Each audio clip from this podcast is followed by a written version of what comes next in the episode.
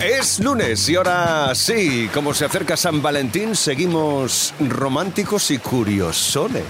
Bom dia. Vamos a ver si encuentro amor, que se está acercando la fecha y estoy a dos velas. Cachorro, hay un teléfono ahí que se no te importa, llama.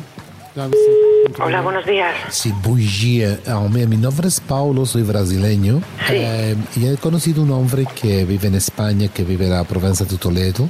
Y me ha Sí. dicho, y me ha dicho que, que llamara, que, que vivía con su hermana, que creo que eres tú, encantado de conocerte. Dí- Dígame, ¿usted qué quería? Porque yo creo que se está confundiendo. Yo no tengo nada que ver con Brasil ni con Yo nada le cuento, yo le cuento. Entonces yo estaba hablando con él, digo, ah, digo que eres de, de España, digo, qué maravilla, porque yo amo de España, muy bonita, yo no la conozco para nada, España, que, que tiene que ser preciosa. Y él me dijo que trabajaba en el campo, que era un campesino.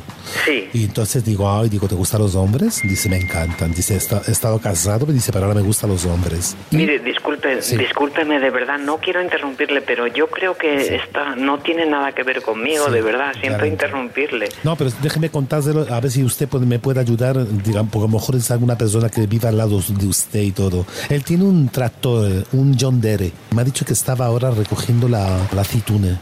Sí, pero es que, claro, con esos datos... Claro. Es un hombre con patillas, eh, que, que, que puedes encender una, una cerilla de, de- de la piel tan tan fuerte que tiene del campo, porque yo cuando me dio la mano, me estaba acariciando la espalda, digo, Es que por- fíjese, no sé, es como... No, no es un hombre, cómo- es un- se ha puesto pelo ahora en Turquía.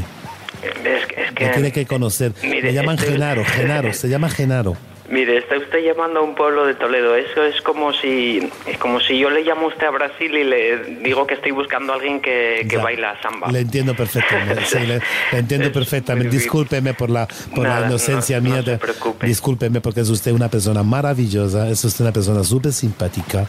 Eh, pero el amor, ya sabe usted cómo es el amor. Entonces me ha dicho, dice, vente para España que te voy a hacer unas gachas. Me ha dicho, ¿qué es eso? Eh, El gachas es un cocido con harina. Ah, Es- qué rico. Es una- unas papillas Y con está harina. bueno, y está bueno.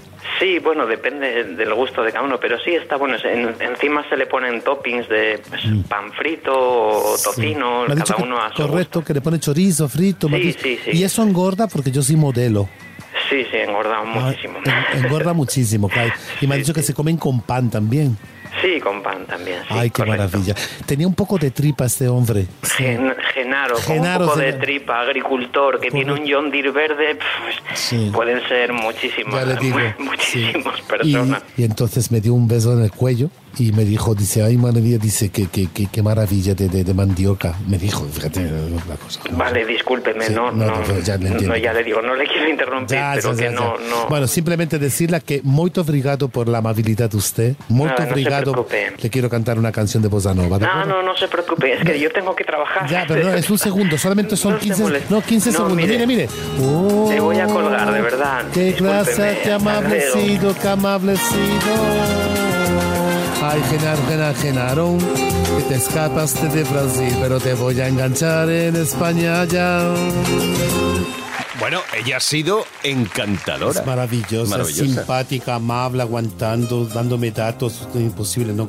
Genaro estará despistado para si llama al programa. Que manden email a atrévete arroba cadenadial.com o también tenemos un WhatsApp, ¿no? El 628 Eso. 54 71 Maravilloso. 33.